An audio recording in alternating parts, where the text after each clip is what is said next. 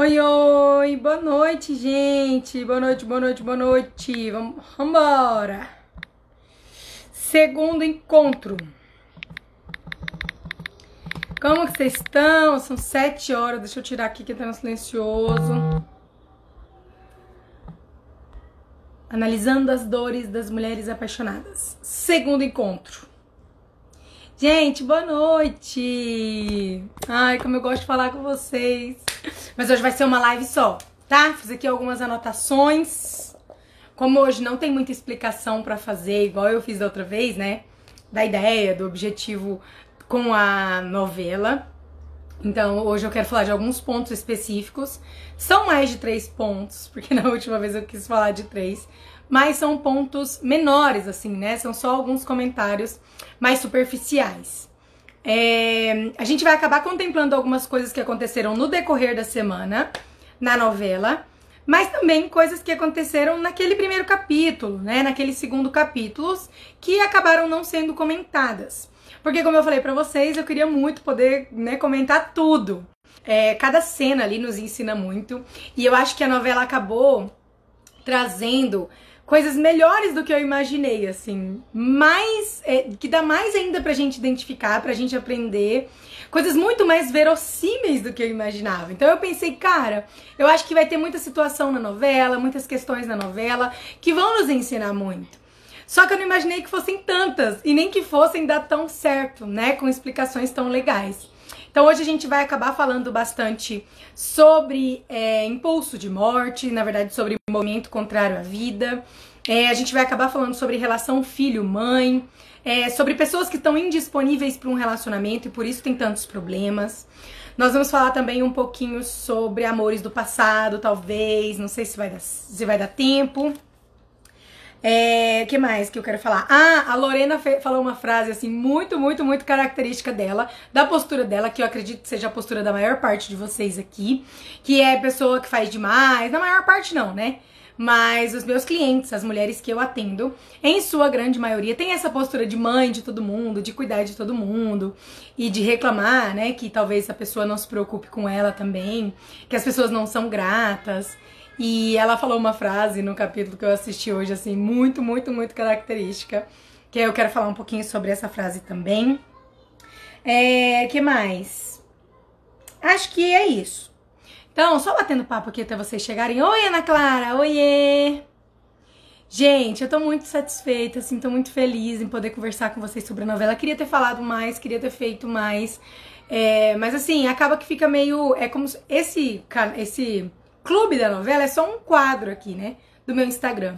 E eu já decidi o que, que eu vou fazer, qual vai ser o produto, quando vai ser. Eu vou explicar isso pra vocês nos próximos dias. Pra gente ficar fechadinho, né? Pra fazer uma coisa específica para quem realmente quer se aprofundar com relação à novela e tal.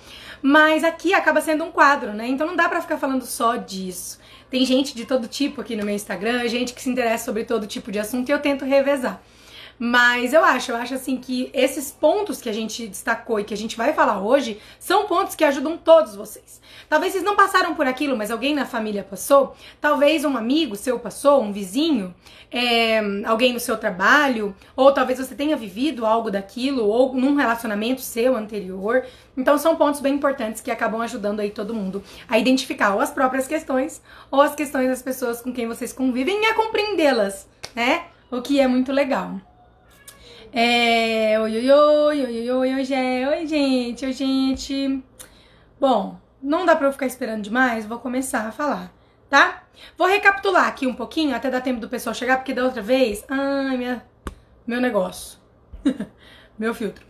Da outra vez, é, algumas pessoas falaram: Ai, Jéssica, eu entrei, peguei a live na metade, não acredito, perdi o começo. Então, é, eu acho chato que as pessoas percam demais o começo. Mas ao mesmo tempo acho chato ficar enrolando e vocês estão todos aqui. Então, já vou falando com vocês e relembrando um pouquinho do que a gente já falou. Bom, Ali na novela Mulheres Apaixonadas, nós percebemos que existem muitas mulheres, muitos homens também, que são apaixonados e têm muitos problemas de amor, muitas dores de amor. E são dores comuns a todos nós. Como eu sempre falo, a arte imita a vida. E na última live a gente conversou até que a gente acha que o Manuel Carlos e o Bert já foram amigos. que o Manuel Carlos já leu alguma coisa de constelação familiar, porque não é possível, faz muito sentido o que aconteceu ali. E a gente começa a identificar os sintomas que as pessoas têm e compreender as raízes por trás daqueles sintomas. Então a gente identifica o problema das pessoas que tem na novela e a gente consegue identificar por que, que elas têm aquele problema e eu posso mostrar para vocês o caminho de solução. Então fica um conteúdo muito rico. Então, embora a gente tenha a novela como pano de fundo, é, são casos reais. Na última live, a gente, essa live tá até salva no IGTV. Foram duas lives. Nessa, hoje vai ser só uma. Não, eu tenho que parar de fazer duas lives, gente, não faz o menor sentido. É, fica muito conteúdo, muito pesado, enfim. E aí, é, a gente acabou falando um pouco sobre a questão da Helena e do Theo, sobre a Salete, sobre a Lorena, sobre o caso da do Theo fazer muito pelo, por todo mundo, né? Sobre o caso lá do Diogo e da Marina, do casamento deles, que eles tiveram. É, ela, a Marina foi traída pelo Diogo já no, no começo, né? No dia do casamento. Na verdade, na noite anterior, fica claro que ele tava com mulheres no dia do casamento e no dia seguinte também ele vai e olha pra menina lá que era bonita e enfim, que ele foi afim dela. Então a gente conseguiu identificar questões que são de vocês e te, tiveram algumas dúvidas de vocês que eu consegui ler, mas não foram todas. E hoje eu vou tentar ler alguns comentários, vez ou outra aqui para responder, mas na outra live eu consegui responder. A gente falou sobre as, alguns assuntos interessantes e eu gostei demais. Adoro conversar com vocês, adoro que tenha interação aqui. E adoro poder ler. Assisti o capítulo 1 e 2, achei no Facebook, o restante não consegui achar completo. Deixa eu falar sobre isso aqui. É, gente, tem grupos no Facebook que as pessoas postam os capítulos inteiros. É, eu tenho no Viva, né? Eu tenho assinatura lá, eu assino Globoplay, assino Globosat e assino. É, tenho aqui Oi no meu quarto na minha sala, tenho oi na, na sala, no quarto dos meninos, lá na minha mãe, enfim. Só que eu hoje mesmo assisti pelo, pelo Facebook. Então procurem grupos da novela Mulheres Apaixonadas no Facebook. As pessoas normalmente postam os capítulos completos lá, tá? E elas vão postando todo dia. Então, assim, o conteúdo. E a qualidade é até legal, sabia? Então, assim, quem não conseguiu assistir, quem quiser assistir, é, procure os grupos que tem lá para vocês acompanharem, pelo menos um pouquinho, ver se vocês gostam ou não, tá? É, muita gente me pergunta isso. Jéssica, como que eu assisto? Eu, esse Globosat Play é meio complicado, né? A gente não encontrou um jeito até hoje de conversar e tal. Mas é, nos grupos do Facebook dá pra ver, tá bom? Boa noite, Gé. Oi, oi. Bom, vamos lá. Primeira coisa que eu quero falar hoje sobre a novela é eu quero, eu quero, na verdade, eu quero que vocês prestem atenção em uma coisa. As pessoas que estão assistindo a novela talvez estejam é, tenham mais facilidade para perceber isso. Quem não tá assistindo talvez vai ficar meio que vai ficar muito é, art, não é artificial, mas vai ficar é, não vai ficar não vai dar para identificar um pouco o que eu tô falando. Vou procurar os demais, tá? O que que acontece? É, o que que eu tô gostando de assistir a novela era uma coisa que eu já imaginava que eu sentiria.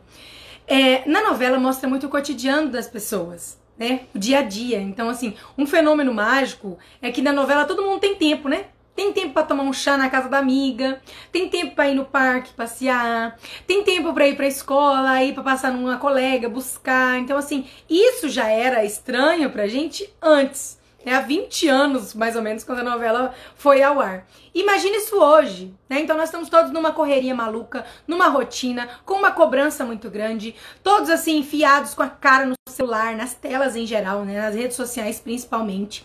Todo mundo correndo atrás de uma, uma felicidade que a gente corre atrás. O Bert tem uma frase que eu adoro, que ele diz assim: as pessoas correm atrás da felicidade, mas não conseguem alcançá-la, porque a felicidade está correndo atrás delas e não as alcança, porque elas estão correndo atrás da felicidade. Então a gente está muito assim, né? E a gente está preenchendo no, os nossos dias de muitas coisas boas, mas também muitas coisas que não trazem bons frutos nenhum. E isso é uma coisa, é, é, eu, eu quis come, começar esse comentário, começar esse vídeo falando isso com vocês, de o quanto a gente perdeu a nossa essência, assim, a gente perdeu o que a vida representa, o que a vida significa. A gente perdeu essa referência. No ano passado, em dezembro, eu fiz um projeto que era dezembro especial, né? Que eu acabei falando um pouco sobre isso, sabe? Sobre a gente parar, sobre a gente viver o presente, sobre a gente prestar atenção. É, muitas pessoas procuram hoje em dia assim, ah, qual é o sentido da vida?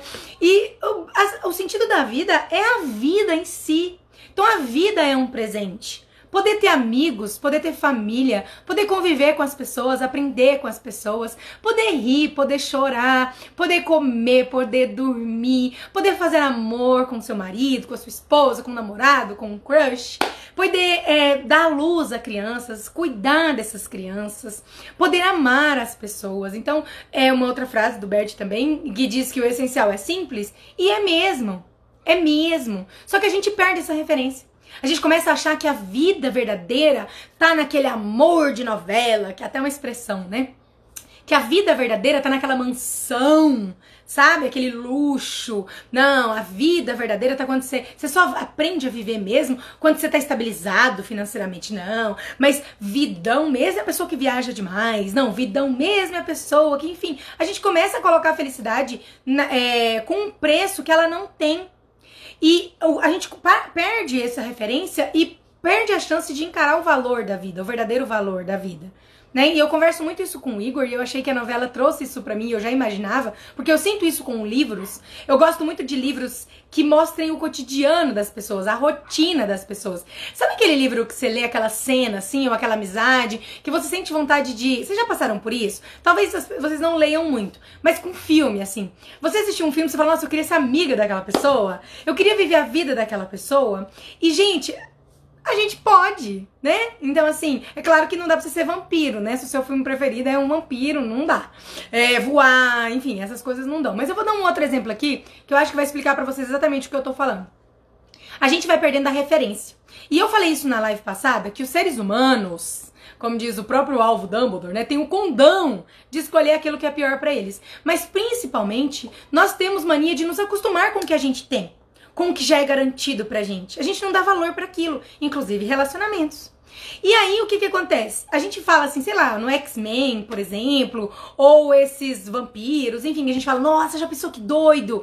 Você acaba de ser machucado assim, aí você se cura na mesma hora, né? Enfim, uma faca na, na sua barriga e a hora que tira a faca aquilo já cura na hora. Já pensou? Nossa, mas seria demais. Melhor coisa do mundo, que coisa de louco, que tal. A gente olha para isso e acha isso a melhor coisa do mundo. Só que a gente não para pra pensar que, assim, já é a melhor coisa do mundo que o nosso corpo se cure sozinho. Entende? Então, assim, você se corta com a faca. Você sabe curar o machucado? Você sabe recompor tecido? Você sabe reproduzir células? Você não sabe. É automático. Você sara. Você tem uma espinha, você espreme, que não pode espremer, você espreme, fica um buraco no seu rosto. Passa um pouco, talvez nem mancha fica, sarou. Então, assim, é, não, a gente quer que seja na hora. A gente quer que seja, né, como o X-Men lá, que tem um aço nas unhas. Então, assim, a gente perdeu um pouco a referência de todos os dons que a gente tem. De tudo que a vida pode oferecer, sabe? Então, assim, a gente parou de agradecer, a gente parou de reconhecer. E o que, onde eu tô querendo chegar com isso, né? Com esse papo de maluco. A novela faz muito isso comigo. Os livros fazem muito, alguns livros, né? Fazem muito isso comigo também. Me fazem parar e respirar um pouco, sabe? Me fazem olhar o meu marido, porque lá no, no livro, né? Aí tem lá a história da mocinha. Na novela também tem isso, né? A, a Raquel lá, ó, viu o Fred. Não, gente, aquela cena foi exagerada demais, né? A Raquel viu o Fred nadando na piscina, não viu nem o rosto dela, só viu o ombro, porque tava nadando, né? Só apareceu o ombro do Fred. E ela já ficou assim, já escreveu o nome dele assim no espelho, Fred. Então, é meio exagerado, né? Mas lá no livro, lá na novela, a pessoa fica admirando quem ela ama. Fica olhando o jeito que ela se mexe, o jeito que ela faz, sabe? Fica fazendo os gostos. Então, assim, a gente se lembra um pouco disso no dia a dia, sabe? De olhar pro meu marido e olhar para ele e falar: o sorriso do Igor é lindo. Nossa, porque quando eu namorava com ele, o sorriso dele me tirava o fôlego. Eu ia falar, ai, mas é porque era paixão, isso acabou nem nada. É porque a gente para de reparar, a gente para de valorizar, a gente para de prestar atenção, de estar no presente. Então, essas dádivas, esses dons, esses presentes, essas vitórias estão no nosso dia a dia, mas a gente parou de valorizar, a gente começou a buscar cada vez mais. E aí a gente passa a vida inteira sem viver de verdade. E a novela traz muito isso porque é uma paz, né? Uma tranquilidade. Eu tava até conversando com o Igor. Eu falei assim, amor, se essa novela passasse hoje, a pessoa ia querer colocar lá no do, vezes dois, sabe? Ai, que novela parada. Porque hoje tem que assistir uma série que, assim, né? Acontece 3 milhões de coisas no primeiro episódio e os episódios não podem ser muito parecidos, porque senão você não acha graça, você para de assistir. Então, assim, a gente se tornou exigente demais e, e corrido demais, turbulento demais. E na novela não. Na novela eles vão, aí até hoje, gente, olha, a gente já tá no capítulo 8 da novela hoje. A Helena não viu César. Até hoje ela não viu ainda o César, né? Então, assim, pra gente aquilo fica muito tipo assim, ai, nossa, não anda logo, não anda logo. Só que o que nós seres humanos não temos percebido é que essa pressa que tem estragado tudo. É que essa pressa tem nos adoecido, tem nos feito perder muito e tem nos trazido muitos problemas, né? Esse controle, esse querer cuidar logo das coisas. A pessoa começa a ficar com, com o outro hoje. Aí passa uma semana, ela já, ai, já tá pensando em namorar, porque assim, ai, eu quero namorar, será que ele vai me demorar? Ah, não, porque eu já quero casar, não sei o que. Depois fala, ai, nosso relacionamento entrou na rotina. Claro! Você atropelou todos os passos. Você não aproveitou a todas as fases né? Então, assim, a novela traz muito isso, sabe? Eles saem para tomar um chá com a amiga, recebem uma visita, aí alguém vai cuidar, fala, não, a fulana tá doente, a gente vai lá ver como que a fulana tá. Aí eles contam uns pros outros as histórias, as irmãs se veem, né? Então, assim, você vai falar pra mim, não, Jéssica, mas elas se veem desse tanto porque elas têm muito dinheiro. Não, na novela, até os personagens, sei lá, vamos para as funcionárias lá, né? Que são assim, é, as pessoas que tem, trabalham e até dormem muitas vezes na casa da patroa, lá naquele conceito da época elas vão pra, pra passar o, o, domingo na praia com o namorado, vão curtir, vão aproveitar. Você vê o brilho nos olhos, sabe? E quando você vai ver hoje, as pessoas que moram na praia são raras as pessoas que vão até a praia. Ah, é porque eu não tenho tempo. Será? Será que você não tem tempo mesmo? E mesmo se você não tiver, será que tem época que as suas prioridades estão invertidas? Então a gente para de dar o valor nessas coisas, sabe? Ai, Jéssica, eu acho difícil fazer amizade, mas a gente não quer construir uma amizade. A gente não quer alimentar uma amizade. A gente não quer ouvir sobre as coisas do outro. A gente quer falar só da gente, contar só a nossa. Então, isso é uma coisa que a novela me trouxe, que eu já imaginei que ela fosse trazer, mas eu não, não pensei que fosse tanto. É a beleza do simples sabe? O valor do simples, o estar presente ali, o viver aquele momento, prestar atenção, desacelerar, sabe? E eu espero muito, o contemplar, eu acho. Eu acho que na novela, nas cenas, eles contemplam muitas coisas. Né? Então, assim, a gente tem que parar para contemplar uma obra. Hoje em dia a gente não escuta nem música parado. Ou você escuta música dançando, ou você escuta música estudando, ou você escuta música fazendo faxina, ou você escuta música no carro dirigindo. A gente não faz mais uma coisa só, sabe? E é ótimo, existem muitos benefícios né, nessa evolução, no, no jeito que a gente tem vivido hoje. Mas tem muita coisa para trás também que a gente deixou, sabe? Muita coisa que a gente tá perdendo e que a gente acha, não, tá fazendo e não sabe nem porquê. Então eu, eu, eu, queria que vocês prestassem atenção nisso ao assistir a novela, que vocês se conectem com isso, com a vidinha de vocês, sabe? A gente acorda, vai correndo pro trabalho, acordar um pouquinho antes, Toma meia hora menos no celular, você dorme mais cedo. Aí no outro dia você acorda meia hora antes, sabe? Você vai, você faz um café.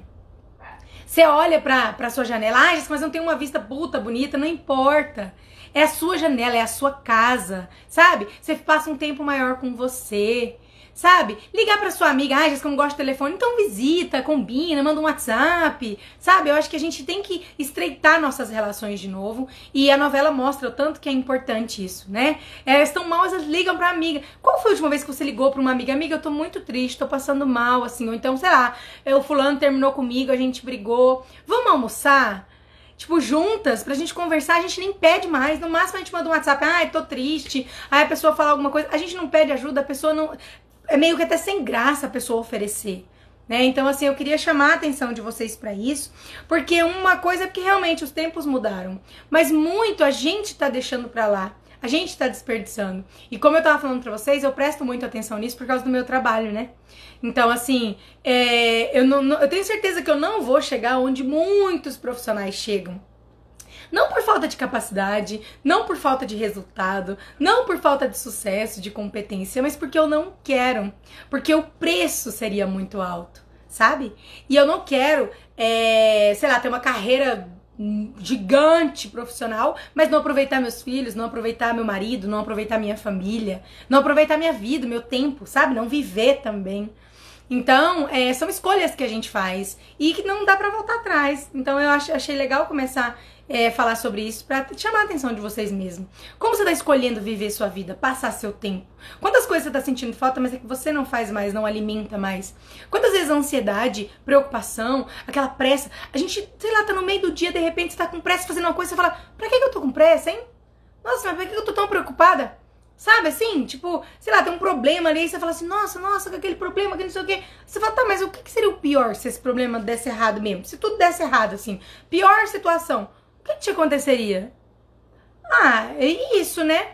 Às vezes nem é tão ruim assim, entende? Às vezes não é uma coisa tão absurda. Então eu acho isso muito legal. Eu queria que vocês assistissem a novela ou assistissem filmes, séries, mas o filme normalmente é mais dinâmico, né? Mas histórias, livros, que vocês encontrem essa cadência da vida, sabe? Esse confiar, esse aguardar, esse contemplar, esse enxergar a beleza do simples, do dia a dia, do cotidiano, das relações, esse olhar nos olhos dos outros. Primeira vez que eu fui num encontro de constelação lá em Goiânia, o primeiro exercício era que a gente caminhasse assim na sala, olhando nos olhos uns dos outros. E eu lembro que eu achei aquilo tão estranho, mas tão estranho. E depois disso, eu já fiz workshops presenciais. E quando eu ponho a pessoa num movimento, né? Eu ponho, olha, ele vai representar alguma coisa para você. Olhem-se nos olhos. Eu vejo quantas pessoas ficam constrangidas. O quanto é um exercício difícil para algumas pessoas. Olhar no olho de outro ser humano olhar nos olhos da outra pessoa. Fica olhando, sabe? É, é, é desconfortável. Então, assim, a gente perdeu muito isso, e isso é uma pena, tá? É, deixa eu ver aqui o que vocês estão falando, que eu já vou começar a falar então dos, das cenas que eu separei para falar da novela. É, esse projeto foi incrível, eu passei a dar mais valor e tempo com as pessoas na vida em si, com eles, sem essa loucura de correr atrás de não saber nem o que. Isso, Thaís, que legal. Fico tão feliz de ter ajudado vocês nisso. Isso que tem valor, né? Isso que importa. É o tal do automático. Nossa, já que reflexão maravilhosa. A gente fica tão na correria, não se permite viver agora. E correndo para um lugar que não vai chegar nunca. Não vai chegar nunca. A pessoa que corre até ganhar os primeiros 10 mil. Aí depois ela corre até ganhar os primeiros 50 mil. Aí ela corre porque ela quer ganhar 100 mil. Aí ela corre porque ela quer ganhar 200 mil. E tô dando um exemplo financeiro aqui, mas é em tudo. Você corre porque você quer ser promovido. Aí depois que você é promovido, você corre para bancar a promoção, né? Porque você, você, ali o trabalho é muito maior. Aí quando é feito, você fala, nossa, mas eu tô trabalhando muito, tô ganhando pouco, quero outra promoção, sabe? Então, assim, é, nunca vai chegar, sabe? É claro que a gente se esforça, vocês sabem que eu trabalho bastante, que eu me esforço do meu melhor aqui, mas isso é diferente, então você tem que ter, ter completa consciência do que você tá fazendo, sem desperdiçar o hoje ou agora, é, cá estou eu iludida achando que dá para assistir a live e estudar ao mesmo tempo. Ai, aí eu sempre ganho, né? Porque o estudo é mais chato do que a live. Já disse que te admiro demais, mulher. Ai, que bom, adoro ajudar vocês. O ponto positivo da pandemia foi o aumento de momentos familiares em casa, impagáveis. Isso, oi, oi, Ana. Bom, vamos lá. Primeira coisa que eu quero falar com vocês é sobre o filho. Ai, olha eu jogando meu celular fora.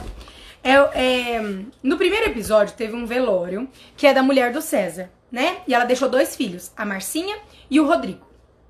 E no, na, na, cena do velório fica muito característica que o Rodrigo tá revoltado e acredita que o pai é responsável pela morte da mãe.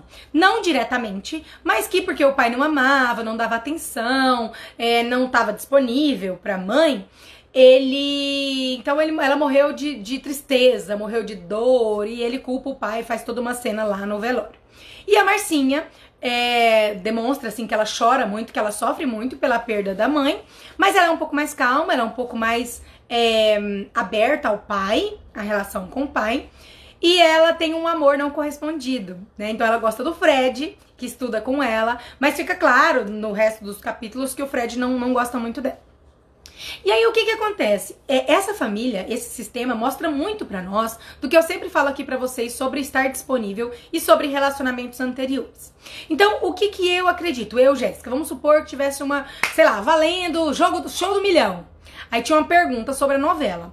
Qual que era a pergunta que iam fazer, né, para mim? Jéssica, qual você acha que é o emaranhamento sistêmico maior do Rodrigo com o pai? Né? Depois do que você viu no cemitério, depois dos sete primeiros capítulos que você assistiu. Bom, eu acredito que o Rodrigo esteja representando um relacionamento anterior da mãe. Que não foi resolvido, que não foi esquecido. Então, talvez essa mãe tinha um amor de infância que talvez nunca nem aconteceu, mas ela estava muito presa naquilo. Talvez ela namorou alguém, mas o término foi muito de qualquer jeito. Talvez ela foi noiva e abandonou esse noivo. É Talvez ela teve um, sei lá, um relacionamento e esse relacionamento acabou de forma trágica ou esse noivo faleceu. Então, para mim fica claro que a mãe também não estava disponível, até porque ela encontrou um homem muito indisponível, pra ela. E muitas das mulheres que vêm falar comigo, Jéssica, eu só encontro um homem que não quer nada sério. Quando vou trabalhar, eu vejo que essa pessoa não quer nada sério. Eu vejo que essa pessoa dorme no meio da cama, sabe? Eu vejo que essa pessoa não tá disponível pro amor. Essa pessoa tá fechada, mas ela acha que tá aberta. Porque na cabeça ela quer. Ela procura um relacionamento, ela pula de galho em galho, ela é super carente. Então ela acha que ela está disponível. Mas dentro do coração dela, na verdade de fora do coração, né? Tem um cadeadinho ali muito fechado por uma questão, por um trauma, por um emaranhamento, por algum problema. E aí, isso fica claro pra gente, pra mim, né? Ficou muito claro pra mim, porque na primeira cena, quando ele chega ao velório, e aí dá tudo errado, né? A gente vê quando a pessoa é, é, é muito problemática, quando ela tem muitos sintomas, muitos problemas, quando dá tudo errado na vida dela. E aí eu sei que esse moço, esse Rodrigo, quase não chega a tempo do velório da mãe. E o pai, tava chovendo, tinha muita gente esperando, e o pai fala, vai enterrar, já não se dá bem com o filho mesmo, né? Ele fala, vai enterrar, não vai esperar por ele não, ele não chega. E aí, quando ele chega, ele fica revoltado, xinga o pai tudo, no meio de todo mundo, maior climão lá no velório. E aí ele pede para abrir o caixão, é, na hora já de enterrar. E aí a, a, ele fala, não, o que, que, é isso? Não vai abrir? Ele fala, abre, abre, abre. E aí o padre conversa com ele, enfim. E aí eles abrem o caixão. Quando eles abrem o caixão, ele olha pra mãe, ele se emociona, chora muito, né, ao ver ele e a mãe morta. A mãe já estava internada no hospital há um tempo, é, já era uma doença que eles não tinham muita, muita possibilidade de cura, né, então eles não tinham muita expectativa de cura. E aí ele mora em outra cidade, o filho, né, já, tá vendo, distante da mãe, Percebam, então, assim como o relacionamento anterior, normalmente quando a gente se emaranha em um irmão perdido ou em um relacionamento anterior dos pais, a gente não consegue ficar muito perto porque a gente acaba repetindo o destino daquela pessoa, ficando longe de quem ama. E aí ele dá um beijo na boca da mãe. Ele dá um beijo na boca da mãe. Tirando o fato que já seria super esquisito a mãe morta, né? Então, assim, é claro que nessa situação você não pensa, enfim. É totalmente impulsivo, né? De dor, de saudade, de luto, de mágoa. Mas ele dá um beijo na boca da mãe. E aquilo ficou muito, muito, muito, assim, característico de um limite. Parece que não tem um limite, sabe? É, não tá no seu lugar. Então, é, é, um, é, uma, é um impulso, é um é uma, uma, uma naturalidade que normalmente não teriam com filhos, nem com a mãe viva. Né, um filho adulto chegar do nada e dar um beijo na boca da mãe. É claro que às vezes tem costume da família, da selinha e tudo, mas até isso é curioso, porque às vezes é só com um filho que a mãe faz isso. Ah, eu tenho três filhos. Não, mas é porque é comum, tem não, Jéssica, acho que não tem nada demais, não, porque assim, é só um selinho mesmo que eu dou nele desde que ele era bebê. Tá, mas e os outros filhos? Não, sabe que com os outros não tem? É meio que só com ele, assim, com... normalmente tem alguma coisa. E aí isso fica muito, né? Isso vai sendo mostrado nas outras questões, a, a raiva que ele tem do pai. Então, os problemas que ele tem com o pai, meio que sem razão. Assim, é claro que o pai tá traindo a mãe, né? Mas ele não sabe disso. E é um ódio também que vai além, sabe? É uma raiva, é um, uma revolta muito grande. E isso também mostra, né? Essa dificuldade mostra também que tem algo ali entre eles. E pode ser justamente por isso né? Ele tomou esse partido de defender a mãe do pai, de ficar ao lado da mãe contra o pai e de querer definir, decidir como que o pai tinha que tratar a mãe, como que o pai tinha que cuidar da mãe, sendo que era uma escolha da mãe ficar ali. Digamos que ele era o pior homem do mundo, digamos que ele atraía, digamos que ele não dava atenção, digamos que ele não era carinhoso. A mãe escolhia estar ali todos os dias.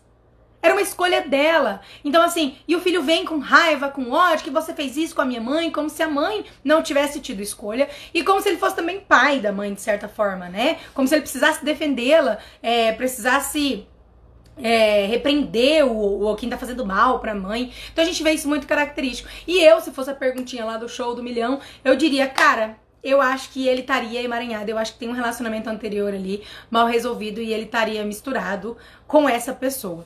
Além disso, a gente vê no Rodrigo também um impulso de morte. Eu vou falar disso mais forte hoje quando eu vou falar da Lavínia Vlasak, que é a Estela, né? Que ela tem um impulso de morte bem mais forte. Mas eu já vejo isso, porque aí já tem aquela tendência a gostar muito de moto, muito de coisas perigosas. No capítulo que eu assisti hoje, ele, né, ficou apaixonado na asa delta e tal. Então, assim, aquele de querer sempre o perigo. Aí ele disse que a mãe dele já não permitia que ele andasse de moto, tinha medo, se preocupava e ele queria queria andar mesmo assim. Então já tinha isso, né? E como a mãe dele faleceu, a gente pode partir do princípio que ela tinha um impulso de morte, que ela tinha alguma alguma questão, né, que a colocou naquela situação, que a deu aquela doença. E aí o filho talvez já estivesse inclusive indo no lugar dela, se colocando no lugar dela. E nós como como filhos fazemos isso o tempo todo. O tempo todo. Se a nossa mãe teve um relacionamento difícil, a gente tem um relacionamento difícil em honra à mamãe. Se a nossa mãe tem uma depressão, uma tristeza, nós temos depressão também. Nós às vezes cometemos suicídio se a nossa mãe tem um impulso muito forte de morte. É, se a nossa mãe tem ansiedade, se a nossa mãe é meio preocupada, nós acabamos tendo síndrome do pânico, ou tendo transtorno de ansiedade generalizada, ou ficamos inquietos no nosso lugar. Tudo isso querendo tomar os problemas dos nossos pais, querendo resolver por eles. E esse é um impulso inconsciente. Eu falo muito so sobre as crianças aqui, né? Então os filhos sempre pensam que eles podem salvar os pais. E aí a gente já vê que ele tem essa dificuldade, esse movimento contra a vida e aí a mãe vai. Então, é, o sintoma continua sendo o mesmo, mas a raiz muda. Então, se antes ele estava nesse caminho contrário à vida, em honra à mãe, repetindo a mãe, né? Lembrando, lá na minha pergunta do show do milhão, eu chutaria que esse relacionamento anterior dela até faleceu. Sabe? ou era alguém muito problemático, com drogas, com impulso de morte muito grande, sabe? Talvez um traficante, talvez alguém assim com a vida bem, bem, bem, bem enrolada.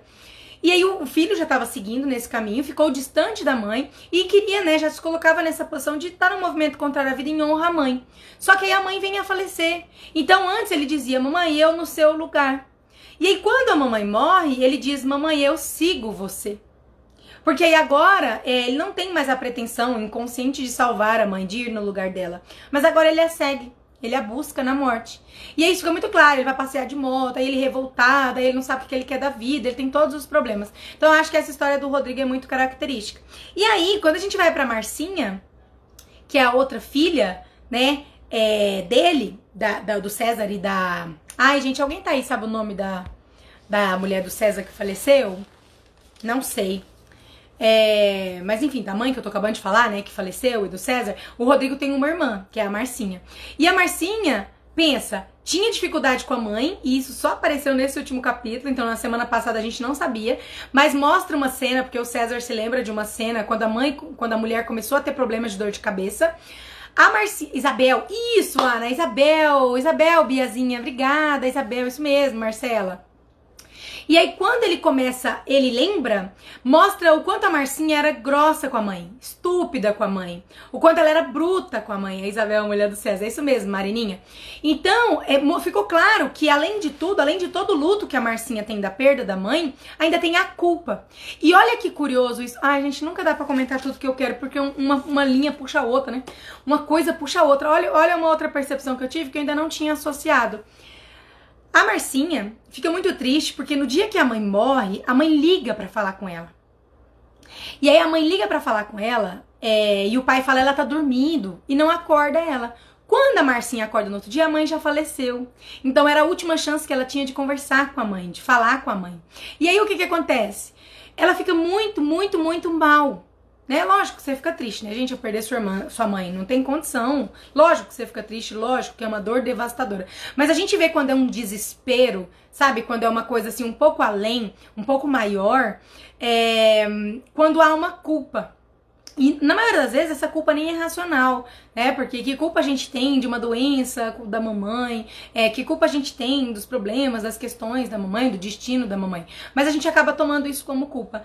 E aí fica claro o quanto o sistema familiar arma prega peças pra gente. E a gente não faz ideia do porquê. Então ela maltratava muito a mãe. Ela tinha muita dificuldade com a mãe, ela era grossa, ela era estúpida, ela não tinha paciência. Tanto é que na cena que eles voltam, ela fala assim: ah, ela vai começar com isso de novo, com esse drama. Ela não levava a sério, sabe? No caso, as dores de cabeça da mãe, enfim. E aí pensa, quando a mãe adoeceu, ela já se sentiu culpada. Ela já tinha toda uma dificuldade. E aí, se a mãe falecesse, ela já se sentiria culpada. Por não ter respeitado a mãe, por não ter aproveitado a mãe, por ter brigado muito com a mãe. Agora, além disso, o que, que o destino dá na mão dela? Uma última ligação que a mãe tentou falar com ela e ela não estava. E ela estava dormindo. Então, além do luto, ela ainda tem que lidar com isso, sabe? Com a mãe ter querido falar com ela, o último desejo da mãe, digamos assim, e ela não, não é, correspondeu. Ela não fez, ela não atendeu. Então isso intensifica a culpa. Eu falo muito isso às vezes nos stories para vocês, do quanto o nosso sistema dá corda pra gente, né? Então às vezes as coisas acontecem, a gente acha que a gente tá arrasando, né? Ah, não, olha, eu tenho sorte. Porque toda vez que alguém mente para mim, eu descubro. Nossa, a gente acha que isso é um presente, né? Que isso é uma benção. Ou não, eu sou muito inteligente, eu nunca estudo pra prova, mas aí na hora eu tiro uma notona. A gente acha, a gente só vê o lado bom disso, né? A gente não vê os prejuízos que isso nos traz. A gente não vê o tanto de problema que surge por isso, né? O quanto isso é um castigo muitas vezes. Não é uma benção, é uma maldição. É, e aí, ele, ela, ela, é, acontece uma coisa dessa assim na morte. Então, coroa a morte da mãe com mais uma vez que ela falhou com a mãe. Então, além de tudo, ela tem essa culpa. E aí, ela já repete um pouco o destino dos pais. Porque no relacionamento dos pais, um não estava disponível para o outro.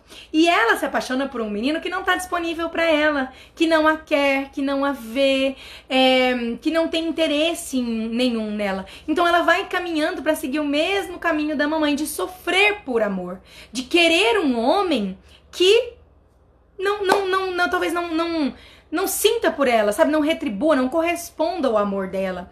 E a Marcinha é muito filhinha do, do papai, né? Clara, e minha filhinha, não sei o que, ai, o seu irmão é péssimo, você. Fica claro, isso acontece muito nas dinâmicas, eu falei disso na live passada, de um filho ficar do lado da mãe e outro do pai. Isso é muito, muito, muito comum, tá?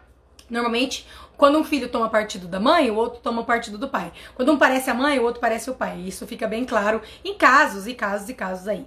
Mas ela é muito filhinha do papai. Então ela sempre, o pai falava assim: "Ai, ah, não, tá, o pai meio que defendia ela e a mãe defendia o filho".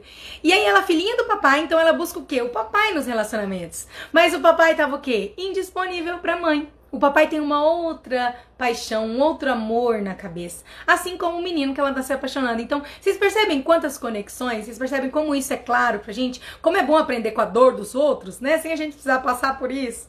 Então, assim, não sei como vocês estão achando. Inclusive, contem aqui pra mim, quem tá assistindo, tá acompanhando a minha live, o meu conteúdo sobre isso e tá assistindo a novela. Me contem o que vocês estão achando, vocês estão gostando da experiência. Mas eu acho, assim, que isso é muito rico, isso é, é uma coisa, assim, muito, muito, muito fascinante de observar o quanto tudo faz sentido.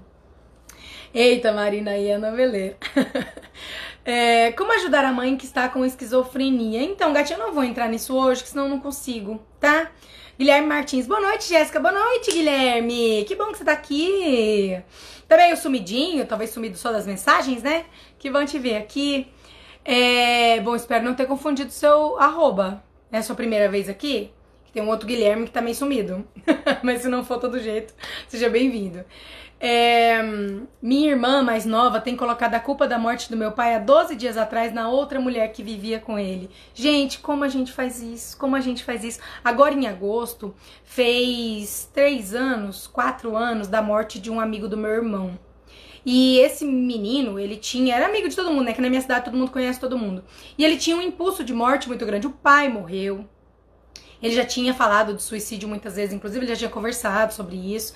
E ele tinha um impulso de morte muito grande. E ele arrumou uma namorada e essa namorada não a quis mais, ele gostava muito dela. E um dia eles foram conversar e ele estava muito mal, então assim, os amigos dele sabiam que ele estava muito mal, ele, ele tava tendo uma outra crise de depressão, de dificuldades. Ele era policial, assim, era uma pessoa de um coração muito bom. E aí ele foi conversar com essa ex-namorada e ele se matou na casa dessa ex-namorada. Eu, se eu não me engano, de frente com ela. E ele é muito querido pela cidade, né? Então a gente percebe o quanto aquilo abalou todo mundo aqui da cidade e o quanto muitas pessoas começaram a culpar essa moça. É ah, ela deve ter feito alguma coisa no dia, né? Porque depois foi descoberto. Eu sei que eles fazem testes lá e dá pra ver, né? Se foi a própria pessoa mesmo que atirou em si e tudo. Mas nos primeiros momentos, assim, nas primeiras horas, a gente escutava o olhar das pessoas nessa menina. Ela não gostava dele. Pra que, que ela chamou ele lá na casa dela? Não, porque, sabe? Então, assim, todo aquele complô, toda aquela história, aquela desconfiança. E sempre de culpa, né? De colocar a culpa. É, a própria pessoa já põe culpa em si, porque eu acredito que essa moça, de alguma forma, ela se culpe por isso ela acredite, não se eu não tivesse falado daquele jeito, não se eu não tivesse gritado com ele, porque o que estabeleceu-se depois foi que ele quis voltar e ela não quis, e ela disse que não gostava dele, que não queria mais, e ele falou que ia se matar e tudo, então a gente, né, entende. Então ela já carrega tudo isso, mas as pessoas ainda culpam do mesmo jeito. É, sobre isso, eu tenho um podcast que eu indico muito para vocês assistirem, que é um que eu falo sobre o chorão. É, o Do, do, Charlie Brown Jr. Então, eu fiz um vídeo falando sobre depressão e suicídio e eu comentei um pouco essa questão do chorão, a responsabilidade, né? Que as pessoas viam na mulher dele, na namorada dele, o peso que isso é. Então, aquele podcast vai ajudar muito você. Está gratuito lá no podcast, no Jesscast, no Spotify, tá? Você é maravilhosa, sempre ajudando e fazendo com que enxergamos algo que não vemos. Estou aqui para isso, Eugênia, linda. Achei engraçado o pai dizer que a filha se dá melhor com ele e o filho com a mãe, mas é o mais comum, sabia? O mais natural é, nesses casos, assim, quando é um casal, o menino acaba se apegando à mãe e a menina ao pai. Por já questão, né? já de emaranhamento, porque o, o, ideal seria o contrário, natural, né? Nós que somos mulheres nos identificaríamos mais com a mamãe. É claro que amar, amar ama os dois, percebe a força, a grandeza e toma os dois, obviamente. Mas você volta pra esfera da mãe ali, porque ela é mulher, é com ela que você aprende a ser mulher. E o homem o contrário, mas tá tudo invertido. Explico o porquê disso na minha masterclass né? Sobre o lugar da mulher, lugar do homem, esfera da mãe, esfera do pai, a força feminina, força masculina e todos os problemas que isso traz no relacionamento. É... O que mais que eu queria? Estou amando. Ai, que bom, tô achando o máximo, incrível. Ai, que legal, muito legal. Nossa, Jéssica, não tem, no, não tem como não entender o que você nos passa. Ai, fico muito feliz, muito rico esse conteúdo. Tô vendo a reprise, mas tô entendendo tudo. Como melhorar essa disponibilidade pro outro? A gente precisa descobrir por que, que a gente tá indisponível, né? O Passos para Relacionamentos Felizes é por isso. Estou amando. Ai, Rafinha, tá sendo o máximo. Assisto os capítulos já vejo você falando. Isso também é muito legal, porque vocês estão todas craques nas percepções. Eu recebo direct, assim, de vocês percebendo coisas. Aquele que eu postei sobre o Diogo e a Marina, né? Que, gente, que curioso, né? A, a menina olha e fala assim: guarda o lugar esquerdo da cama, tá? Guarda o lado esquerdo para ele, que é o lugar que ele gosta de dormir. Eu, né? A representação clássica do filhinho da mamãe, de todos os problemas que eu falo aqui para vocês, de traição, de boa vida, não gosta de trabalhar, não tem força do masculino, não respeita, não se responsabiliza pela família, pelos próprios atos, imaturo, infantil. Esse homem está à esquerda, ele dorme à esquerda, né? E aí, de repente, na novela, a menina falou que ele gosta do lado esquerdo. Mas aí muitas de vocês escreveram, Jéssica, quando eu vi essa cena na hora eu pensei, vou ter certeza que a Jéssica vai comentar isso na live.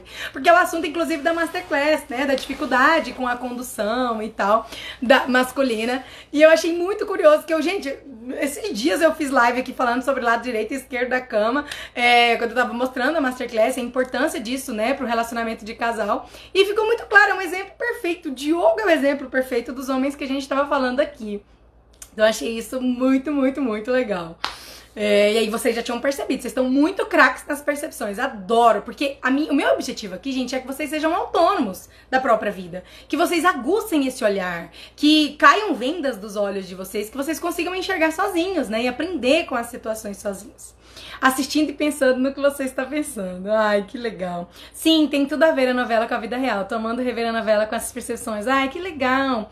Meu filho tem um pânico de ver o ex-namorado. Meu marido foi largado pelo namorado, pela namorada, e até hoje eu vejo que ele sente muito por isso. Acho que meu filho tá no lugar dele nessa dinâmica. Provavelmente.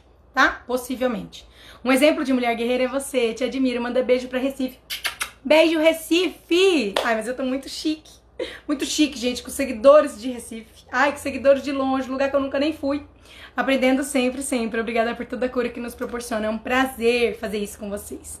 Estou amando esse projeto da novela. Muito Manuel Carlos, amiga do Bert. Até nas frases dos personagens, vocês viram? Bom, falando em frases, já pegando o gancho da Vânia, a Lorena falou assim, né?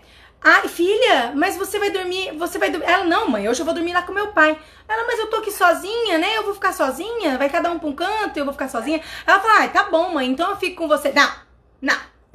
Porque ela vai, vai ficar com, né? Tipo assim, minha mãe tá pedindo, né? Eu vou ficar com dó da minha mãe. Não, não, não, não, não. Ó, se for pra ficar por causa disso, porque eu, porque eu depois vai jogar na minha cara, falar que eu pedi, não, então pode ir lá dormir com seu pai. Olha, eu detesto que as pessoas se preocupem comigo, muito menos tenham dó de mim. Olha essa frase. Eu detesto que as pessoas se preocupem comigo e pior ainda se elas tiverem dó de mim. O que que acontece? O que que isso quer dizer? Generosidade? Uma pessoa muito boa? Uma pessoa assim muito evoluída, muito maravilhosa? Não! É pedestal, é arrogância, é prepotência, é falta de humildade, entende? É você ter dificuldade de ficar numa posição abaixo do outro em um momento. E na vida assim, gente. Tem um monte de coisa que eu sei mais do que vocês. Hoje estou aqui ensinando algumas coisas que muitos de vocês não sabem. Mas tem um monte de coisas, se a gente sentasse para conversar, vocês iam me ensinar. Porque vocês sabem e eu não. Então, assim, é, é, a vida é isso, sabe? Às vezes você se coloca numa situação um pouco menor que a do outro, de necessitado, de contar com a ajuda do outro com a preocupação do outro, de precisar do outro. Às vezes o outro precisa de você, você ajuda. Isso faz parte da vida. Então a dificuldade é na humildade de reconhecer. É, é, é em aceitar que o outro vai pensar que você precisou, precisou dele. Que o outro vai pensar que você pediu para ele ficar, sendo que você não queria, não precisava. Então isso é arrogância, isso é pedestal, isso é superioridade. E quando você é assim, você so sofre muito, muito. Muito. Porque os outros vão fazendo cada vez menos, já que você é maravilhoso, não precisa de ninguém. Os outros vão reconhecendo que você faz cada vez menos, porque afinal de contas você faz o que você gosta. Vão te dando cada vez mais trabalho, porque você ajuda totalmente fora da postura. É, a vida te derruba muito, né? Então quando você sobe num pedestal e você não merece esse pedestal, a vida te derruba o tempo inteiro. E você acaba subindo de novo. é, então não é um, uma qualidade né? Não é algo bonito de se dizer, ai, Jéssica, eu sempre dou esse exemplo que vocês entendem melhor. Ai, Jéssica, nossa, olha, eu amo dar presente. Nem gosto de receber? Ah, não. Jéssica, eu faço questão de pagar a conta. Não, nossa, eu não aceito nada que meus amigos. Hum, hum, hum. Nossa, eu prefiro pagar. Por quê? Porque você não é humilde. Porque você não gosta de demonstrar que você precisa do outro. Só que Hello, você precisa, todos nós precisamos de todo mundo. E eu tenho um caso também sobre isso que é engraçado, que eu lembro assim que me assustou muito, que eu fazia, eu fui pra, pra Goiânia fazer o UFG, né? Que eu passei no vestibular lá, e aí a minha tia falou, não, federal, vai, né? E aí eu fui fazer letras lá, depois acabei pedindo para transferir pra cá. E aí, pra Unemate aqui, né, pra estadual. Aí eu cheguei lá, e eu lembro num dia assim de um Xerox, sabe? Que era tipo 10, 15 centavos. E aí eu falei pra moça assim: Não, eu tiro pra você. Ela, não, eu vou tirar. Ela, não, eu não preciso de 15 centavos seus. Eu vou pagar. Ou então pode deixar que eu tiro. E eu lembro que eu fiquei tão abismada com aquilo que eu achei aquilo tão absurdo assim. Eu falei: Tá bom, me dá uns caros 15 centavos aí que eu vou tirar o Xerox pra você, que eu te ofendi, te oferecer uma coisa essa resistência, essa resistência de, de, de independência, né? Nossa, que eu sou independente, que eu não sei que eu não gosto de dever favor, sabe? Como se fosse uma. É, não é qualidade que eu tô querendo buscar a palavra, né? Como se fosse uma vantagem, sabe? Como se fosse um. É, Ai, gente, como é que é a palavra que tá me fugindo? Mas assim, é como se fosse uma vantagem mesmo, né? Você falar isso como se isso fosse maravilhoso, admirável, sabe? Como se fosse uma honra dizer isso. E na verdade isso é muito vergonhoso, porque a dificuldade de se colocar precisado, de se colocar como necessitado, de pedir ajuda, de reconhecer o seu limite, de ter humildade diante do outro, sabe? Uma virtude. É, mas não era isso. Eu queria falar assim, que a pessoa achava que era uma. É como se fosse uma. Ah, esqueci a palavra. Mas não era virtude, depois eu lembro. É... Oi, Vânia. Ah, vocês estão conversando, as irmãs. Já, esses dias vi a notícia que a Manu tinha separado. Achei engraçado, porque no BBB ela falou que ele é o único macho hétero que prestava. Gente, esse caso da Manu muito característico. O menino totalmente, totalmente. Duas coisas muito importantes com relação ao namoro da Manu. Primeiro, ele fez demais, né? Totalmente demais. Ele foi no carnaval com a camiseta escrito Manu. Ele envolveu multirões, defendeu ela, brigou com ela. Então, assim, pensa no desequilíbrio disso no relacionamento. Então, não tinha nem chance de dar certo. É, ele tinha, assim, a intenção que eu tenho é que ele era bonzinho demais, meio que igual o Theo, sabe? Meio que aceitava tudo. E ela não queria nada com ele, e ele ainda tava sempre ali, sabe? Tipo, meio que disposto, sempre aceitando, sempre entendendo ela demais. E isso a gente já sabe que não dá certo. E pouco masculino também né, uma dificuldade nesse de, de, porque ela fala, né, o macho hétero, que o único que presta era ele, ou seja, o que os homens têm, ele não quer, ele não tem. Mas aí, como não tem, não tá bom. Porque quem duvida que ela terminou com ele, né? Claro que pode ter sido uma decisão conjunta, mas ficou claro, porque pra ele, ele nossa, ele gravou o vídeo, ele falou com ela ao vivo lá no programa, depois que ela saiu, igual Marce a Marcela e o Daniel, ficou claro que a Marcela que não quis, né? É, que não, né, que, enfim, se desencontraram ali. Talvez estejam ficando ainda, mas vocês entenderam, né? Não quis realmente e tal, e levar a sério. Depois que ela se foi bombardeada com tudo aquilo, ela recuou. Então, assim, exemplos claros do que a gente fala aqui tanto, né? Minha irmã faleceu de câncer adquirido depois da separação. A médica falou que seria psicossomático, até porque ela fez um mapeamento genético e deu negativo. Os filhos culpam o pai por ter traído a mãe. Pois é, Que pena, né? Oi, linda, boa noite, muito obrigada. Oi, gatinha. Adorei essa ideia de acompanhar novelas ou figuras públicas, porque fica muito claro os exemplos. Você está linda, luminosa. Oi, Ju! Oi, Amandinha assistindo a novela e rindo, ouvindo a Jéssica falando. KKKK. Parabéns pelo seu trabalho e carinho. Estou tentando me inteirar agora no seu trabalho e no seu conhecimento. Muita informação super interessante, estou aprendendo. Seja muito bem-vinda. No final desse mês de setembro agora vai ter uma ação especial para quem acabou de chegar, tá? É, nariz em pé, ofensa, afronta, acho que é arrogância mesmo. É, tem pessoa que não acha justo, mesmo que for 15 centavos. Pois é. E o Arthur e a Mayara voltaram. Pois é, eu não sei se voltaram, não. Mas, né, as boas já estão de boas. Exatamente. A palavra seria mérito. Isso, é como se fosse um mérito mesmo. E essa é a palavra. É como, tipo assim, a pessoa fala aquilo como se fosse um mérito dela, né? Como se fosse digno de orgulho ela dizer aquilo. E não é, né? Ai, gente, vai acabar a live. Mas tem uma última coisa que eu queria falar que é da Estela. Bem rapidinho aqui, porque a live vai acabar. É, fica claro pra gente que a Estela tem um impulso de morte muito grande. E o que, que é esse impulso de morte? Primeiro, talvez uma busca pelos pais, né? Então, assim, o que, que eles explicam na novela? Que ela perdeu os pais muito cedo, e aí, por isso, ela teve relacionamentos, mas nenhum deu certo. Ela chegou a se casar, mas ela não queria. O homem quis muito ela, deu tudo pra ela. Tanto é que é ele quem paga, quem banca a vida dela até hoje. É, a Helena fala que ele teve que ir embora do Brasil, de tanto que ele sofreu por ela, porque ele queria e ela não queria. Ou seja, não estava disponível para o relacionamento né? Muito mimada, muito imatura e assim, muito inconsequente, o que já é uma característica de impulso de morte também, de um movimento contrário à vida. Então ela não estava disponível para o relacionamento, é, para estar com ele. Ela tinha um movimento de morte muito grande, então ela não conseguia ser feliz, se relacionar, sabe? Gerar uma família. Depois ela perdeu dois filhos, também algum personagem, não sei quem falou isso, que ela perdeu dois bebês, que ela queria muito ser mãe e ela tentou, as duas vezes ela perdeu bebês. É, e aí hoje ela, né, da separação, é, provavelmente porque o cara assumiu o lugar de pai dela, ele continua bancando mesmo depois da separação.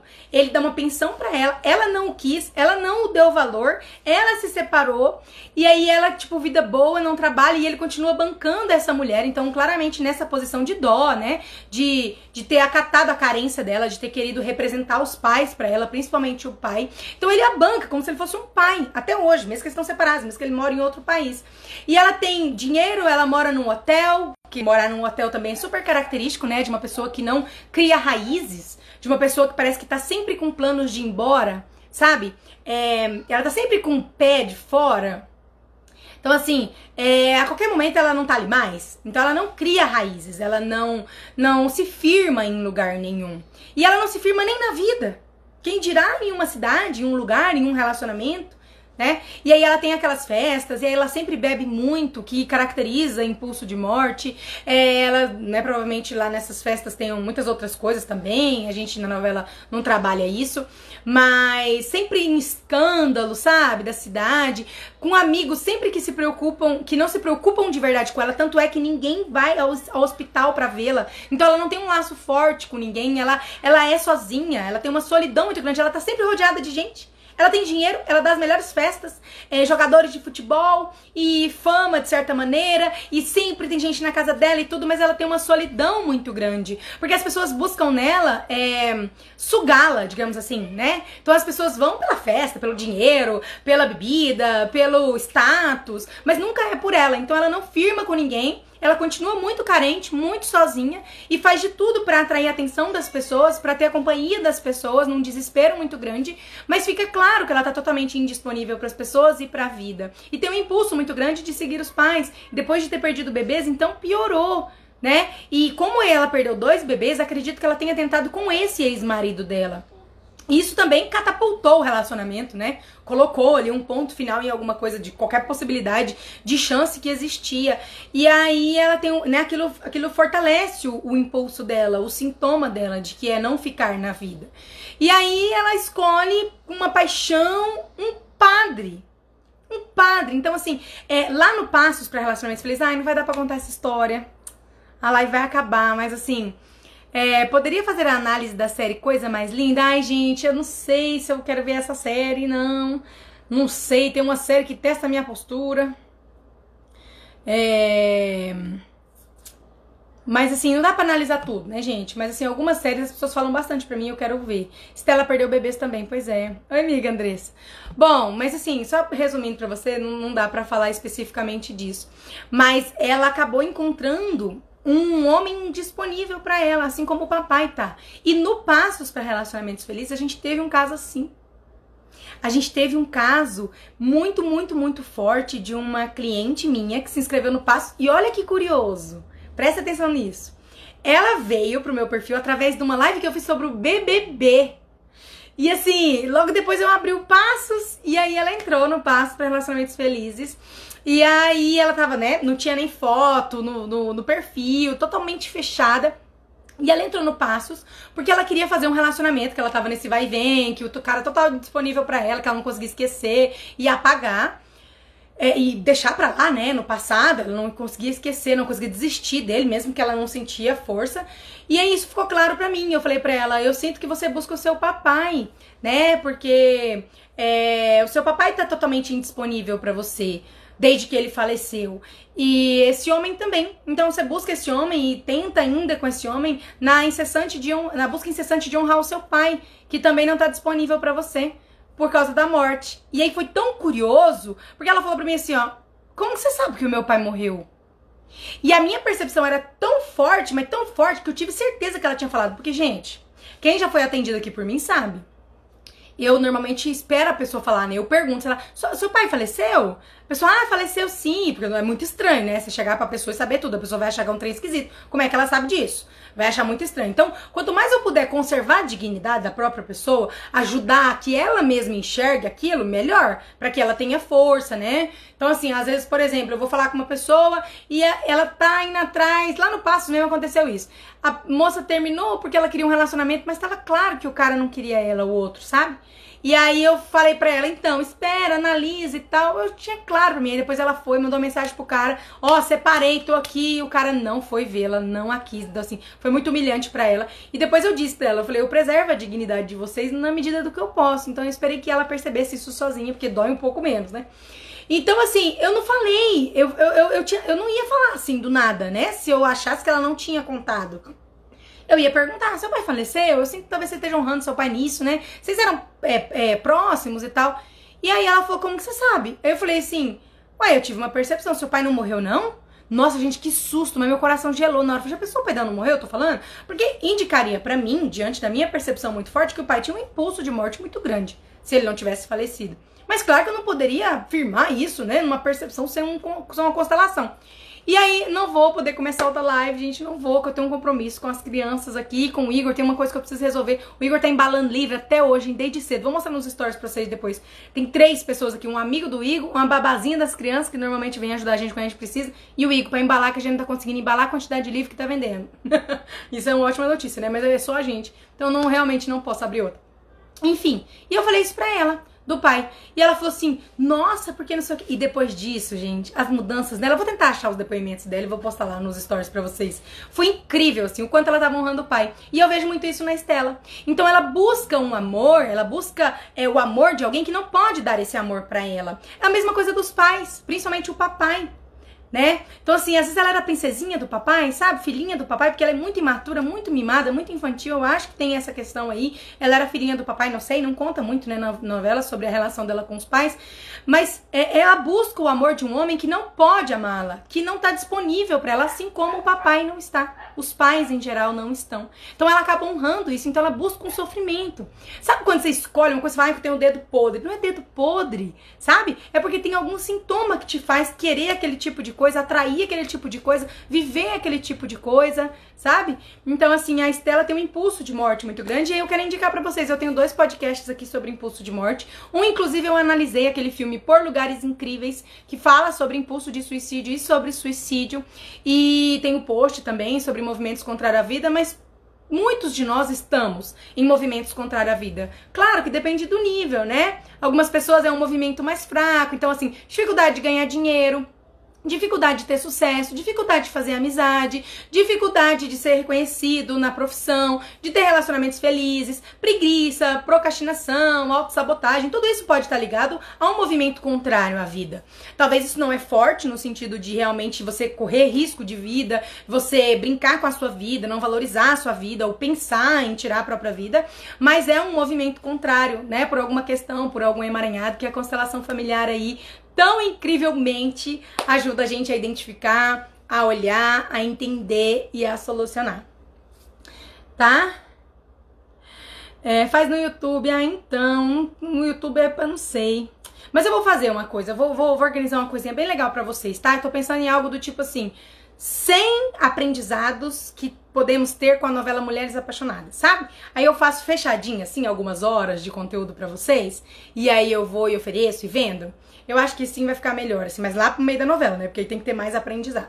Vou fazer algo para vocês de maneira mais profunda, que vocês possam ver, ver, rever muitas vezes, aprender, tá? É, vou pensar em algo assim muito legal. Por enquanto, a gente vai fazendo uma live por semana, um encontrinho aqui por semana. Quem não tá assistindo a novela, se puder, conseguir, assista, veja, é, ensina muito, aprende muito. Não percam os stories, ativem as notificações aqui do meu perfil para mostrar para vocês. Também me ajudem a divulgar esse trabalho para mais pessoas. Eu tomei como missão aí até o final do ano divulgar esse trabalho, né? Assim, os resultados que eu tenho, o alcance que eu já tenho, a solução que eu já ajudei milhares de pessoas a encontrar. É, eu quero expandir isso, sabe? Eu quero alcançar outros corações, outras mulheres, outras pessoas que precisam muito e não fazem ideia de que existe um caminho. Então, a partir da semana que vem, a gente vai começar a divulgar os meus conteúdos, começar a divulgar mais o que eu faço. E eu conto, claro, com a ajuda de vocês, com o apoio de vocês, até em retribuição ao que eu ofereço aqui sempre com tanto carinho, viu? Adorei, Gé. Obrigada sempre. Que live maravilhosa. Analisar essa novela está um show. Parabéns, não tá? Ai, tá demais. Eu vou ver se eu conseguir essa semana soltar mais algum videozinho no IGTV, sabe? Vou tentar, tá? Mais alguma outra coisa da novela que eu queria comentar aqui, que pra variar não deu tempo. É... O que, que eu queria comentar? Não, acho que eu acabei comentando tudo. Olha, acabei comentando tudo que eu queria. Ah, Clara e Rafaela, queria comentar, né? Ô, gente. É... Eu tinha muito disso. Depois da constelação e seus projetos, acorda às seis da manhã para malhar e já até dirigir sozinha, surpreendendo até eu mesmo. Ai, Thaís, que legal! Ai, eu fico tão feliz, Thaís. Fico muito, muito, muito feliz. Show de bola. Essa mulher é incrível. Alfredo, gente, uma hora eu vou chamar o Alfredo pra fazer uma live. Sabe aquela constelação que eu já contei para vocês? Que o. Eu contei na última live que eu fiz sobre rejeitar o pai da criança? Que teve um menino que representou o Tomás? Vocês lembram disso? Vocês que estão aqui sempre? Foi o Alfredo. Alfredo escorregou da postura e sumiu, sabe? Saiu, zarpou. Aí esses dias Alfredo apareceu. Jé, saí total da postura. Comecei a assistir seus destaques pra ver se eu levava uns tapas pra eu aprender. Mas tô de volta. e aí eu também parei de fazer evento presencial aqui na cidade, né? Mesmo antes da pandemia. Sumimos. Alfredo também nos últimos encontros presenciais que eu tive, Alfredo não veio. Aí eu falei pra ele que eu vou chamar ele pra fazer uma live. O que, que vocês acham? Põe pressão nele aí pra gente marcar? Marcar uma live com o Alfredo pra contar como foi a experiência dele, que ele também não conhecia constelação. O Alfredo super, super aberto à percepção. Já ajudou muitas pessoas, representava muito bem. Tinha uma, uma vez o Alfredo quase morreu sem ar. Você lembra disso, Alfredo? Que ele representou uma pessoa que tinha quase morrido no nascimento, sem ar mesmo? Tinha pneumonia? Vocês acreditam? Um bebê. Sério, gente? Eu achei, falei, agora. Interrompo ou deixo, porque eu não podia interromper o movimento, que eu precisava identificar a questão. Deixei o Alfredo quase morrer sem ar. Só que tinha ar, mas o Alfredo estava representando. Alfredo também representou um bebê na barriga da mãe, foi lindo. Ai, Alfredo, vamos fazer essa live, vamos fazer isso acontecer. Fui professora do Alfredo muitos anos. Onde fica a novela? Gente, tem no YouTube, tem na Globo, tem, tá passando no canal Viva e tem em grupos do Facebook também. Quando passou essa novela, alguns maridos que conheço diziam que era má influência. É, ah, não, não, na época eu era muito nova, né? Não sabia disso. Muito obrigada, Gé. Amei. Obrigada, Gé, pela live. Obrigada pelos ensinamentos, tá? Tá demais. Muito obrigada, Gé. Ai, ai, ai, super apareceria. Lembro, Alfredo, venha, queremos você. Vai ser ótimo. Faça, Alfredo, aí. Pronto. Pronto, já tá intimado. Alfredo, vamos marcar. Vou marcar pra semana que vem. Vamos aí, confirmou. Pronto. Obrigada, gente. Vou marcar um encontro mesmo com o Alfredo. Alfredo, semana que vem. Lá pra segunda ou até domingo a gente marca. Eu aviso vocês nos stories. Fala comigo no direct, Alfredo, senão eu não consigo achar. É... E aí, gente, vai ficar salvo? Não tô podendo ver agora. Sim, vai, mas já vai acabar também. Já vai ficar salvo assim. Deixa eu. É... Deixa eu falar. O que, que eu ia falar? Alguma coisa? Ah, agora esqueci. Esqueci. Gente, por que, que eu interrompeu a live até agora, né? Será que eu enrolei um pouquinho pra começar? Devo ter enrolado. É, o, no caso do Alfredo, ah, que eu queria falar era isso. No caso do Alfredo, é legal porque muitos de vocês não participaram ainda de nada presencial, né? É, workshops meus, porque eu não fiz. E aí muitos não fazem ideia da, da força desse trabalho né? E assim, sério, gente, é uma coisa meio surreal, assim, meio muito, muito, muito curiosa. E eu acho que a novela vai acabar. Ah, tá Clara! Lembrei! A novela vai acabar mostrando muitas coisas importantes pra gente. É, muito mais, né? Nós estamos na primeira semana e no sétimo capítulo, oitavo capítulo, a gente já viu tudo isso. Enfim, tinha muita mais coisa para falar, mas não deu. Deixa eu falar uma coisa pra vocês sobre a Clara. A Clara e a Rafaela são, é, são lésbicas. E elas namoram na novela. Acho que foi o primeiro casal gay, assim, na novela, né? E aí, no, aquilo não é muito trabalhado. Mas o que eu queria falar é que, assim, o quanto a Clara tem uma postura de mãe da Rafaela, né? Na cena que eu vi hoje, elas estão na praia. E a Clara o tempo inteiro mandona, assim, sabe? Inquisitiva, assim, a gente vê que a Rafaela é sempre mais, tipo assim, ela é mais, mais imatura, mais infantil, mais sonhadora, assim, e a Clara sempre colocando ela no pé no chão. Eu te falei, não tem passar protetor. Eu te falei para trazer uma garrafa de água. E o quanto, assim, a gente vê o sentimento de posse na Clara diante da Rafaela. E o quanto ela tá assumindo uma postura de mãe da Rafaela, né? Como uma mãe melhor, você já começa um relacionamento fora da postura, gente, não façam isso, não façam isso, né? Então, assim, ficou muito claro nessa cena o quanto. E aí eu acho que para mim que na novela isso fica forte, porque eu lembro disso. Eu lembro de alguns momentos a gente pensar, é, eu, eu pensava assim falava, nossa, mas pra que ela é tão grossa com a Rafaela? Mas não é grossa, né? Ela tá preocupada demais, mas é um desrespeito. Então ela acha que tem que ensinar a Rafaela a viver e começa a mandar e a brigar e a implicar e a querer controlar tudo que a Rafaela faz. E isso fica muito, muito, muito claro, mesmo num relacionamento gay, né? Então eu achei legal porque são poucos os exemplos que eu trago aqui que são relacionamentos homoafetivos, porque eu acabo que não atendo tanto esse público. Eu atendo é, no Passos para Relacionamentos Felizes, tinha uma, acho que duas mocinhas que namoravam outras mulheres. No Reconexão com os Pais também já tive dois homens, tanto no um quanto no dois. Acho que em cada projeto teve um homem que era homossexual no Reconexão, cada turma. Mas é, não, no primeiro não teve. No primeiro, é, só no segundo e no terceiro. E assim, é, é, não tem muitos exemplos. Então achei legal esse da novela para mostrar que, né, duas mulheres não estão livres de acabarem ficando uma na posição de mãe da outra e impedir o relacionamento dar certo.